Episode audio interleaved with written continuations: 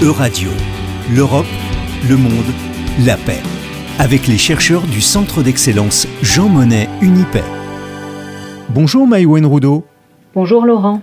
Maîtresse de conférences en études germaniques à Nantes Université et spécialiste d'histoire des idées allemandes, vous vous intéressez à ce qui vient après la paix. On retourne donc en 1945, après la capitulation de l'Allemagne nazie. Effectivement. On sait que les différentes conférences de paix qui se tiennent à partir de 1945 sont le lieu où les puissances victorieuses élaborent leur politique allemande, qui va consister notamment à dénazifier et démilitariser l'Allemagne. Mais ce que l'on connaît moins, ce sont toutes les discussions autour du rapport entre paix et démocratie, ce qu'on a appelé la rééducation du peuple allemand à la démocratie, et le rôle qui ont joué les sciences sociales empiriques, notamment américaines. Quels étaient les enjeux principaux de ces débats? Le point de départ est l'idée selon laquelle la démocratie n'est pas simplement un régime politique, mais aussi un mode de vie, et qu'en tant que tel, elle implique des structures de pensée particulières. D'une certaine manière, il va s'agir de convertir les cœurs et les têtes de la population allemande à la démocratie. Les débats, qui commencent dès le début des années 1940 aux États-Unis, se nourrissent des approches psychiatriques et psychosociales des sociétés de masse, en plein essor depuis les années 30. En 1945, l'Allemagne est considérée comme malade de son militarisme. Militarisme qu'il faut donc absolument éradiquer pour assurer une paix durable à l'Europe. Exactement. Pour ce faire, on est convaincu qu'il faut avant tout être en mesure de bien sonder les mentalités existantes. C'est ce que feront les autorités américaines après 1945 en s'appuyant sur les nouveaux outils des études d'opinion, alors en pleine expansion, à savoir sondages, statistiques et questionnaires. Ce qui est extrêmement intéressant, c'est que les scientifiques américains ne sont pas seuls dans cette entreprise.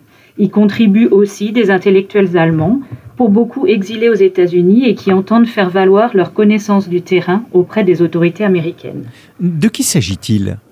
Dans mes travaux, j'étudie notamment l'implication des tenants de ce qu'on appelle la théorie critique, des noms comme Max Horkheimer, Theodor Adorno et Herbert Marcuse. Je crois que l'une des raisons pour lesquelles ce groupe m'a intéressé, c'est le fait qu'il ait décidé de retourner en Allemagne et de réimplanter le célèbre Institut de recherche sociale à Francfort en 1951. Ces chercheurs ont non seulement utilisé les méthodes américaines avec lesquelles ils s'étaient familiarisés pendant leur exil, donc l'approche psychiatrique ou l'approche sociologique des études d'opinion, mais ils les ont utilisées pour aller plus loin et critiquer, pour ainsi dire, de l'intérieur, la politique de rééducation. Et sur quoi apporter leur critique en fait, pour eux, les études d'opinion américaines, en cherchant à quantifier l'antisémitisme des Allemands et à déterminer leur degré d'implication dans la politique nazie, sont passés à côté de ce qui fait la nature même du préjugé antisémite et de la personnalité autoritaire.